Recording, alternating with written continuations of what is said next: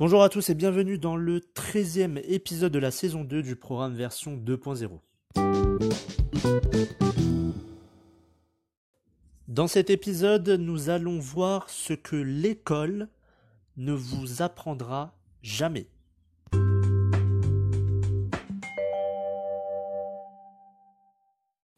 Dans cet épisode, nous allons donc voir pourquoi aujourd'hui l'école euh, n'est pas inutile, mais pourquoi elle n'est pas aussi efficace. Il y aura euh, dans cet épisode 5 points sur lesquels euh, je vais vous dire pourquoi l'école n'est pas forcément très utile et ce que l'école ne vous apprendra jamais. Première des choses, gérer ses émotions. La deuxième, c'est de gérer les finances. La troisième, c'est d'aimer l'école. La quatrième, c'est l'échec euh, euh, qui n'est pas une fatalité. Vous savez, cette phrase que je répète à chaque fois. Et enfin, euh, l'école ne dicte pas votre avenir. Donc ça, c'est ce qu'on entend à chaque fois dans, les écoles, que si tu ne fais pas d'études, ton avenir sera un peu, un peu maussade.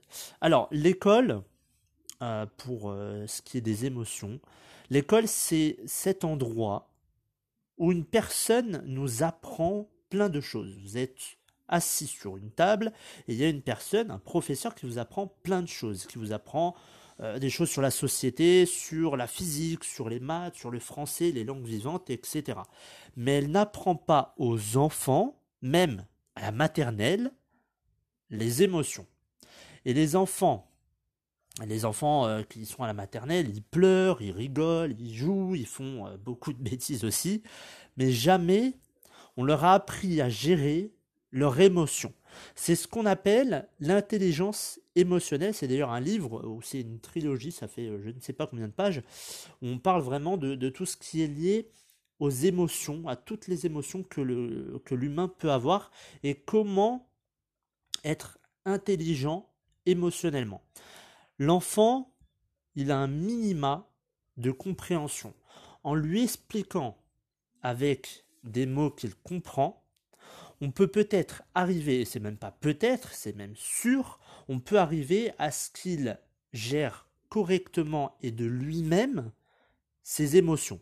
Bien souvent à l'école et à la maison, ça, se, ça se passe différemment.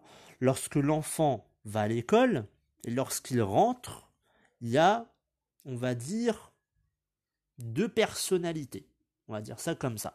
Je m'explique. À, l'école, euh, c'est un peu strict. On respecte les règles, on, est, euh, on se met en rang, euh, on doit à la maternelle tenir, je crois, la main de, de son sa camarade. Donc il y a des règles. L'enfant doit les respecter. Mais lorsque l'enfant rentre chez lui et qu'il est à la maison, c'est un autre enfant. Alors c'est le même enfant, mais je veux dire que il n'a plus cette, euh, il n'a plus les règles qu'il doit respecter. Alors bien évidemment, il a la maison, il y a papa, maman, et forcément s'il fait des bêtises, il sait que il va prendre, mais c'est pas forcément le même environnement. Donc c'est pour ça qu'il faut lui apprendre, dans un premier temps, lorsqu'il est colérique, à lui dire pourquoi il est en colère et qu'est-ce qu'il veut? Parce qu'un enfant, euh, il va vous le faire comprendre, mais qu'avec ses mots, il n'a pas un, vocabulaire euh, élargi. Et euh, bien souvent, c'est juste des cris, c'est juste crier. Et voilà, il ne va pas vous parler. Et il faut pouvoir communiquer avec l'enfant. C'est très important. Et faire en sorte qu'il qu'il comprenne. Et que vous aussi, bien évidemment, les parents, vous compreniez euh, pourquoi il est dans cet état. Et l'école n'apprendra jamais ça à vos enfants. Je ne sais pas si c'est par rapport à un manque euh, d'information, si c'est parce que c'est pas dans le programme. D'ailleurs, c'est dans le développement personnel, mais le développement personnel, on ne le trouve pas euh, à l'école ou alors très très très peu. Deuxième point, gérer ses finances. Le mot épargne, je pense que ça vous dit quelque chose. Pourtant, on ne vous dit pas comment, quand et pourquoi épargner? Et on ne vous dit pas que euh, c'est important l'épargne. On est plus dans euh, la consommation. Je prends un exemple. Euh, c'était, je crois, pendant le premier confinement, lorsqu'il y a le premier déconfinement, pardon. On voit les gens se ruer vers les magasins et acheter des tonnes et des tonnes de choses. Ça veut dire que pendant deux mois, ils n'ont pas pu dépenser leur argent. Et eh bien, tout cet argent, ils l'ont dépensé en deux, trois semaines. C'est quand même absolument incroyable. Et ces gens-là vont vous dire après, mais j'ai pas de sous de côté je peux pas m'acheter ça, j'ai pas de sous de côté, j'ai pas d'argent. Oui, mais qu'est-ce que tu as fait de cet argent? Bah, j'ai été acheter un meuble, euh, j'ai été acheter une télé parce que bon, pendant le confinement, il fallait s'occuper. Donc après, j'ai été acheter une console aussi parce que bon, bah, on est à la maison, on est en famille, il faut que les enfants aient pu jouer, etc., etc. Et de ce fait, il n'y a aucune épargne à côté. Alors aujourd'hui, je vais répondre à ces trois questions. Euh, comment, quand et pourquoi épargner? Comment épargner? Si vous avez un salaire, on va prendre le SMIC à 1200 euros. Il faut déjà que vous vous payiez en premier. Je l'ai déjà dit dans plusieurs épisodes. Payez-vous en premier. C'est quoi se payer en premier? Lorsque vous allez recevoir votre salaire, vous allez prendre un pourcentage de votre salaire et vous allez le mettre sur un compte, un livret A ou je ne sais quoi, un compte épargne. Et vous n'y touchez pas, vous n'y touchez plus. Et comment on fait ça? Vous avez un salaire, vous êtes au SMIC, vous avez 1200. Vous allez prendre 10 à 20% de votre salaire. Donc ça veut dire que 1200, vous allez prendre 200 euros et vous allez les mettre de côté. Minimum 200 euros que vous allez mettre de côté. Vous n'y touchez pas du tout. Et c'est important parce que on ne sait jamais ce qui peut arriver dans la vie. On est en France, on a des aides, on a des, euh, on a des aides sociales, etc. Ok, pas de souci. Vous allez à l'étranger, il vous arrive une merde, vous serez bien content d'avoir de l'argent de côté. Par exemple, aux États-Unis, vous vous pétez le genou, je pense que l'opération doit coûter des dizaines de milliers d'euros pour l'opération. Donc on voit extrêmement, on voit, enfin, on voit beaucoup de, cas d'ailleurs aux États-Unis où les gens ont perdu, mais tout ce qu'ils avaient, toute leur économie. Mais ils avaient des économies. Mais avec euh, voilà les aléas de la vie, eh bien, il faut payer parce qu'il n'y a pas d'aide sociale, il n'y a pas de sécurité sociale. Donc, ils payent. Quand épargner C'est simple, tous les mois, vous devez épargner. Tous les mois. Même si, admettons, vous êtes au chômage, vous avez 900 euros. Alors, après, il y en a qui vont me dire oui, c'est pas facile parce que tu as, le loyer à payer, tu as la nourriture, tu as l'électricité, tu as, le gaz, tu as, as, plein de choses à payer. Ok, pas de souci. Mais est-ce que vous revoyez votre situation lorsque celle-ci change? Si vous passez d'un SMIC au euh, chômage, donc vous perdez peut-être, je sais pas, 300 euros, de 1200, vous pouvez peut-être partir à, euh, vous pouvez peut-être baisser à 900 euros, et dans ces cas-là, vous avez un loyer à 500 euros, il reste plus que 400, vous faites 200 euros de course, il vous reste 200 euros, vous avez, admettons, 100 euros pour tout ce qui est facture, électricité et tout, ok, il vous reste 100 euros. Mais pour les courses à 200 euros, déjà, vous pouvez faire une grosse marge, et vous pouvez, si vous êtes euh, en couple, par exemple, faire en sorte que vous payez pour 100 euros. Il suffit pas de, de prendre plein plein de choses. Il suffit déjà de prendre les choses les moins chères et vous avez des aides des banques alimentaires qui peuvent vous aider. Donc il y a plein plein de solutions. Il n'y a zéro, il n'y a pas d'excuse. Et pourquoi épargner? Parce que c'est tout simplement important, et je vous l'ai expliqué, vous allez, euh, je ne sais pas, dans un autre pays, euh, vous avez euh, une maladie, vous êtes malade ou vous devez vous faire opérer, eh bien c'est à vos frais. Hein. Dans certains pays et dans même beaucoup de pays, euh, c'est à vos frais. Encore heureux qu'on est en France, ceux qui sont en France comme moi, on, on ne paye pas ça. On a des aides sociales, mais je pense que si on enlève ces aides sociales, il y en a beaucoup qui vont se retrouver euh, dans la rue. Et il y en a beaucoup qui vont crier, qui vont dire Ah, mais oui, mais c'est pas normal, c'est la faute du gouvernement, c'est la faute de mon, euh, de mon premier ministre, c'est la faute de mon voisin, c'est la faute de tel ou un tel. On va entendre plein, plein, plein de choses, plein d'excuses. Et au final, le seul problème dans l'histoire, c'est vous.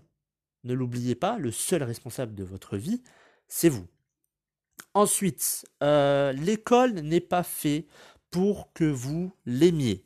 Mais comment, expliquez-moi comment vous voulez faire quelque chose que vous n'aimez pas c'est comme aller au travail, sauf que vous n'aimez pas votre travail. Vous y allez en étant juste dégoûté. Vous y allez en reculant. Vous y allez en, reculant, carrément. C'est même pas vous, avancez, vous y allez en reculant. Vous n'avez même pas envie d'y aller, vous n'avez même pas envie de travailler, d'aller voir vos collègues, et vous n'avez pas envie d'aller voir votre patron qui vous casse les pieds toute la journée pour telle ou telle chose. Donc, l'école, c'est un peu comme... euh, c'est un schéma. L'école, c'est un peu comme la prison. Hein. vous savez, je vous ai parlé tout à l'heure d'être en rang, de pas couper la parole. Il y a des règles. Il faut, euh, il faut respecter euh, la personne, le professeur. Donc, il faut respecter la personne qui se trouve en face de vous. Donc, c'est un peu ce schéma-là. Alors, je suis, je suis pas en train de dire que l'école est inutile. Il faut aller à l'école, forcément. Il faut faire des études parce qu'aujourd'hui, c'est juste euh, incroyable de voir que même en ayant des études, c'est compliqué d'avoir un métier. Surtout avec le Covid, euh, c'est compliqué. Mais encore une fois, je dis c'est compliqué, mais il y a toujours des solutions. Il y en a qui vont dire, ah mais tu sais, avec le Covid, c'est compliqué. Mais si tu te dis ça à chaque fois, tu vas le, ce que tu dis, tu vas le refléter dans la réalité. Ça veut dire que tu vas pas trouver de travail. C'est l'effet miroir. Donc, l'école, si je parle de l'éducation nationale aujourd'hui en France, on est complètement à la ramasse. Par rapport à l'Europe, il faut pas se voiler la face, on est complètement à la ramasse. Niveau maths, j'en parle même pas. Alors moi j'ai fait des maths, mais ça ça m'a pas trop servi. Mais euh, on est complètement à la ramasse, à la ramasse en France. Rien n'est remis en question. Donc au final, on va à l'école, mais ça nous plaît pas. Bon, ça plaît pas forcément à beaucoup de- d'enfants ou de- d'adolescents ou de jeunes adultes d'aller à l'école. Et surtout dans les conditions du- d'une crise sanitaire et économique. Mais je pense que il faut changer justement ça. Alors, c'est pas moi qui vais le changer, bien évidemment, c'est le gouvernement. Encore une fois, euh, je peux rien faire contre ça. Je, je n'ai pas forcément l'autorité pour, et ce n'est pas du tout à, moi de, le faire. L'échec n'est pas une fatalité. Alors, l'école, lorsque vous êtes à l'école, lorsque vous avez un devoir, lorsque vous avez un contrôle, vous avez un examen, lorsque vous avez cet examen et que vous avez une mauvaise note, qu'est-ce qu'on vous dit? Ah, t'as une mauvaise note. Ah, il va falloir te rattraper, c'est pas bien. T'es en plein échec scolaire. Ah, bravo l'optimisme, merci franchement le, professeur qui dit ça. Merci beaucoup. Ah, franchement, tu me remets sur les bons rails. Ah, toi? Ah, t'es une pépite, mon gars. t'es une pépite. Comment on peut aujourd'hui dire à un gamin ou à un adolescent, t'es bon à rien, tu vas jamais y arriver? Je pense que la personne, enfin le professeur qui dit ça, elle-même n'aimerait pas qu'on lui dise ça. Et en aucun cas, ce n'est pas parce que vous avez pas d'études ou que vous avez eu un échec scolaire que vous êtes une merde. Il y a énormément de personnes, de grandes personnes, de grandes personnalités publiques qui ont réussi alors qu'ils n'ont même pas fait d'études, qui n'ont même pas été à l'université. Et ces personnes-là, qui n'ont fait aucune étude, sont aujourd'hui à la tête euh, d'un d'un empire incroyable. À la tête d'empire juste énormissime. C'est juste incroyable de, de voir que c'est pas parce que tu vas à l'école que tu vas forcément avoir un bon métier, une bonne famille, une bonne carrière, une bonne retraite, sachant que bon, la retraite aujourd'hui, je sais pas pour vous, mais moi j'y crois plus trop. Ça veut rien dire, ça, ce schéma-là. Métro, boulot, dodo. Il faut que tu ailles à l'école, que tu fasses de bonnes études, que tu aies un bon travail et qu'ensuite tu puisses cotiser pour ta retraite et que tu puisses aller pour ta retraite et qu'ensuite tu meurs. Euh, ce schéma-là, il est un petit peu bidon et il est un petit peu, euh, voilà, monotone. C'est un peu euh, un schéma directement fait par la société pour, je sais pas quoi, pour nous mettre dans une case, voilà, comme ça, la normalité. C'est bien, la normalité. Tiens, tu vas là, toi, c'est la normalité, c'est bien. Donc, encore une fois, ce n'est pas parce que vous avez raté vos études ou que vous avez raté un examen, que vous avez eu un 0 sur 20, que c'est la catastrophe. Ce n'est pas la catastrophe. Vous avez votre vie et vous avez ce petit problème. Imaginez un grand rond, un grand rond qui représente votre vie. Et vous avez ce petit problème. C'est un petit rond dans ce grand rond. C'est un petit problème. Vous n'allez pas me dire que ce petit problème va détruire votre vie. C'est une connerie. Ensuite, l'école ne dicte pas votre avenir. C'est sur ce dernier point que je vais euh, finir cet épisode. Ce n'est pas, comme je vous l'ai dit, parce que vous n'avez pas fait d'études, que ça y est, vous allez être un SDF, que vous allez être un bon à rien, que vous allez avoir un métier de merde, euh, à travailler avec des gens qui sont merdiques, qui vous cassent les pieds du matin au soir. Ça ne veut rien dire. Aujourd'hui, je n'ai vu aucune personne me dire je connais l'avenir. Moi, je ne la connais même pas l'avenir. Je ne sais même pas de, quoi sera fait et je m'en fous parce que c'est maintenant qui est important. C'est pas demain. Demain, je ne sais pas ce qui se passe. Demain, je ne sais pas si, si je serai là. Je n'en sais clairement rien. Et si je me concentre à chaque fois sur l'avenir, ça veut dire que je ne vis pas maintenant. Et c'est pareil pour le passé. Si je commence à revenir sur le passé, je loupe complètement ma vie. Le passé, c'est passé. Le futur, j'en sais rien. Ce qui est important, c'est maintenant. Point barre. Donc voilà pour cet épisode. Je ne dis pas, encore une fois, que l'école est inutile. Mais il y a des changements à faire, de très gros changements de la part du gouvernement, mais aussi de la part euh, des enfants, des adolescents, des parents, des jeunes adultes. C'est un travail collectif. C'est pas c'est le gouvernement, c'est euh, le président, c'est le premier ministre, c'est le ministre de l'éducation. Moi je fais rien, j'attends et puis voilà. Forcément que votre votre monde, votre vie ne changera pas si vous-même vous ne changez pas. Voilà pour cet épisode, j'espère qu'il vous aura plu. Quant à moi, je vous retrouve la semaine prochaine pour un épisode de santé.